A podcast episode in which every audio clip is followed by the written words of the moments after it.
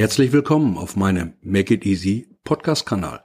Mein Name ist Hubertus Kuhn und mit meiner Make It Easy Methode unterstütze ich Organisationen und Teams dabei, komplexe Prozesse und Strategien einfach und für alle Mitarbeiter nachvollziehbar umzusetzen. Heute starte ich mit meiner neuen Podcast-Serie Dead by Meeting. Warum mache ich eigentlich einen Podcast über Meetings? Die einfache Antwort ist, weil die meisten Meetings schlecht sind. Ich selbst habe in meinem Berufsleben an sehr vielen schlechten Meetings teilgenommen und auch ebenso viele schlechte Meetings gehalten. Ich nahm keine Rücksicht auf die Teilnehmer und versuchte immer nur meine Themen durchzudrücken. Ich möchte mit dieser Podcast-Serie ausdrücken, welche Dinge entscheidend sind, um gute Meetings zu halten und welche Veränderungen entscheidend sind, um ihre Mitarbeiter zu motivieren. Ein Meeting wird heute immer noch hauptsächlich analog bestimmt. Punkt, Ausrufungszeichen. Heute wird immer darüber gesprochen, dass uns Technik Dinge abnehmen kann. Meine Erfahrung zeigt, dass Menschen Meetings entscheiden. Die Digitalisierung ist eine Verbesserung on top, die Kirsche auf der Sahnehaube der Schwarzwälder Kirschtorte. Meetings zeigen den Fitnesszustand und die Kultur des Unternehmens. Nehmen Beteiligte Rücksicht aufeinander? Werden die vier Verhaltenstypen berücksichtigt? Im Laufe dieser Serie werde ich noch weiter auf die vier Verhaltenstypen eingehen. Jeder dieser Typen zeigt unterschiedliche Verhaltensweisen bei Meetings und unterschiedliche Dinge, die für ihn wichtig sind. Der Fitnesszustand zeigt auch, wie Entscheidungen in Ihrem Unternehmen getroffen werden. In den meisten Fällen ist es doch so, dass der Vorgesetzte bzw. die Führungskraft das Meeting leitet. Wie involviert er denn die Teilnehmer? Oder ist es so, wie es in meinem Fall über lange Jahre war, dass ich mein Führungsteam zusammengeholt habe, meine Entscheidung im Vorfeld bereits getroffen hatte und diese nur noch mitgeteilt habe.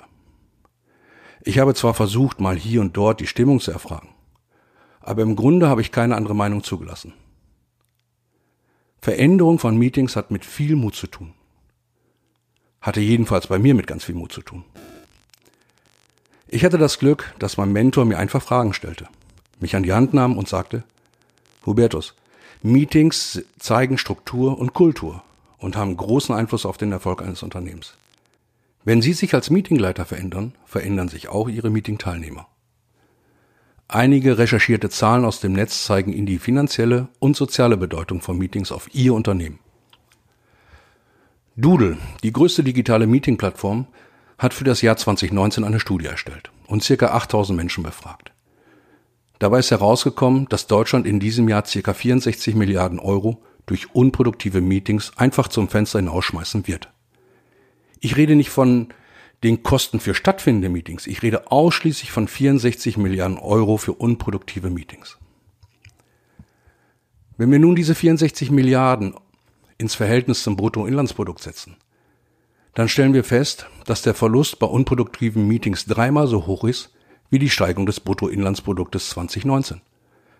0,5% Bruttoinlandsprodukt zu 1,8% an unproduktiven Meetings. Scheinbar ist hier noch genügend Fleisch am Knochen der deutschen Volkswirtschaft.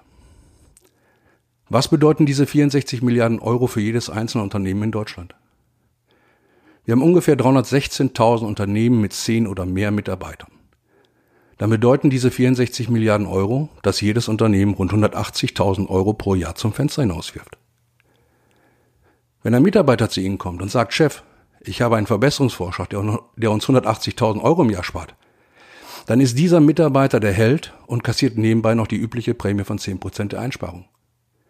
Werden Sie aktiv, verändern Sie sich und Ihre Meetings und Sie verbessern Ihr Jahresergebnis. Weitere Zahlen, Daten, Fakten. Jeder deutsche Arbeitnehmer verbringt rund zwei Stunden pro Woche in Meetings. Hochgerechnet auf ein Arbeitsjahr sind dies 13 Arbeitstage. Das ist ein halber Arbeitsmonat verbessern Sie Ihre Meetingproduktivität und Sie verbessern die Arbeitszeit Ihrer Mitarbeiter. Um es klar einfach zu sagen, ich stelle nicht Meetings in Frage, ich stelle die unproduktiven Meetings in Frage. Meetings sind wichtig. Meetings sind das Führungswerkzeug von Inhabern, Vorgesetzten, Managern. Damit umzugehen lohnt sich auf jeden Fall.